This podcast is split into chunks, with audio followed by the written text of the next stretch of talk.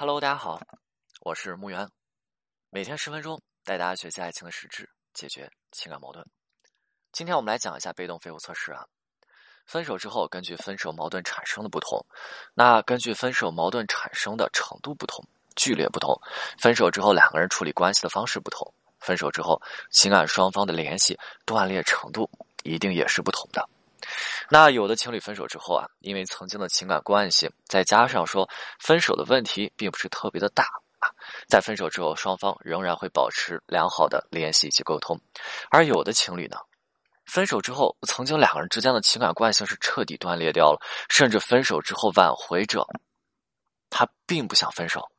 他会出现一些纠缠的行为、错误的挽回方式。那这些行为、这项情况会让挽回对象想要彻底把挽回者从他们的生活当中清理掉，因为挽回者那些纠缠以及糟糕的、错误的挽回的行为，会让挽回对象认定是不是只有清理掉挽回者，才能够有安宁的生活。而有的情侣啊，分手之后，最开始的时候，挽回对象还愿意跟挽回者保持一定的联系，但是好像随着时间的增长，又或者没有过多长的时间，挽回对象竟然开始去清理和挽回者的联系方式，好像从微信，再到电话等等等等等等，甚至到了后来啊，挽回者呢？挽回者没有做什么不好的事情，挽回对象就不再回复他们的消息了，又或者干脆拉黑掉了所有的联系方式。而面对这样的情况的挽回者，他们的内心一定是崩溃的，因为在他们挽回的过程当中，他们是亲眼看着、亲身经历着挽回对象从他们身边、从他们世界抽离的这么一个过程，他们在亲身经历着。他们在挽回的过程当中，他们是有努力去挽回的。他们越想要去留住这份感情，反而在这个过程当中，他们眼见着对方竟然对自己的状态是越来越糟糕、越来越恶劣的。这样的情况之下，挽回者的心态是备受折磨的。特别容易让挽回者内心在这个过程当中彻底崩溃。其实，对于这样的情况的出现啊，大家一定要有一定的思考，一定要去思考一个问题：到底是为什么？是什么去促使挽回对象要把两个人之间的联系方式就这么一步一步的拉黑和删除掉、断裂掉？为什么要这么去对待挽回者？分手之后，挽回者即使不再出现糟糕的行为，那为什么两个人之间的关系仍旧在不断的，甚至说在加速下滑呢？一定要把这件事情、这个东西想明白。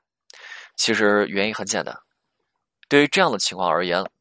情感双方在分手之前，两个人之间产生的矛盾、分手问题，一定不是一次，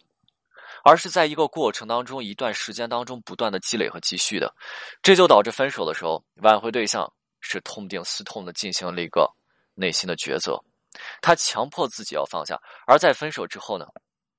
挽回者的挽回其实。对于挽回对象而言，每一次挽回行为的产生和出现，都会让挽回对象内心有一次抽搐和抽痛。每一次都会让挽回对象内心浮现出一个声音，就是“你早干嘛去了？”挽回对象内心是带着对挽回者的怨和恨的，他会带着对挽回者的责怪。因此，随着挽回者挽回的行为的展开，挽回对象在这个过程当中。他的疼痛是在不断的加剧和积累的，他会不断的去怨恨，这些怨和恨会不断的生根和发芽，会积蓄。很多人问我说：“老师，为什么呀？”因为曾经有多爱，这个时候就有多恨。他们为什么会选择分手？挽回对象为什么会选择分手？是不是因为曾经挽回者出现了一些问题？他们会责怪他们当时有多爱挽回者，他们之后就有多恨挽回者，因为当时是挽回者亲手破碎了他们的梦。他们会去想着。我当时这么爱你，都对我这么的不珍惜，而这个时候挽回对象呢，因为内心疼痛的加剧、积累和倍增，内心也是反复的不断跟自己去强调，跟自己去坚定，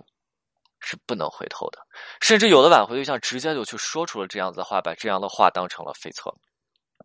告诉对方说：“我是一定不会回头的，我我要去面向新的生活。”因此，对于这样的挽回。时间方面，对于挽回者并没有任何的益处或者帮助。很多挽回者在挽回的过程当中，他的行动是比较缓慢的，他自己的心里也是有些害怕的，他会拖一拖时间。但是，我想告诉大家，就是这样子的情况，时间从时间方面去考虑，挽回者是并没有占据任何的优势的。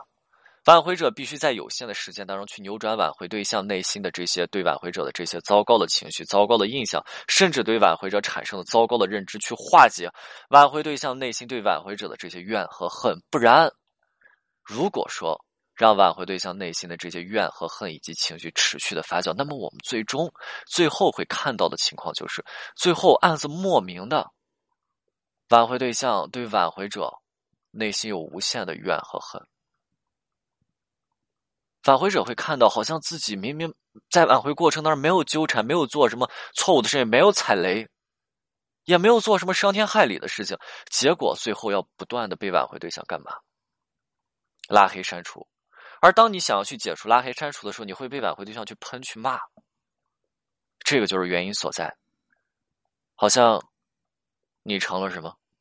人人喊打的黄鼠狼一样。人人喊打的老鼠一样，在这个过程当中，明明发现自己好像没有做什么样的事情，而这个时候，最终所有人的内心，他会去想，他为什么这么恨我？难道我就是这么糟糕吗？进而不断的开始自我否定，明白了吗？明白了吗？OK，今天内容就到这里，我们下次再见。